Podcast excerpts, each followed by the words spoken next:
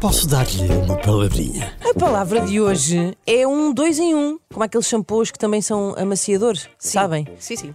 Um, e tanto serve. e Porquê que é dois em um? Vou explicar. Porque tanto serve de substantivo como serve de adjetivo. Eu gosto muito de palavras assim, que são, são versáteis, não é? E com a grande vantagem também de que é um insulto.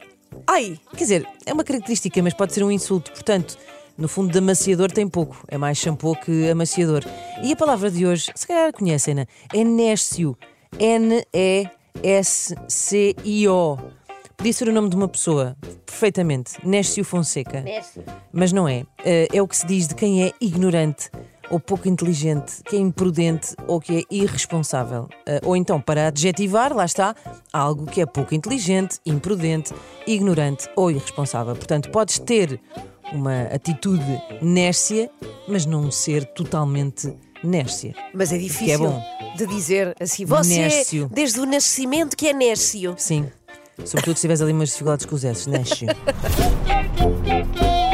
Posso dar-lhe uma palavrinha?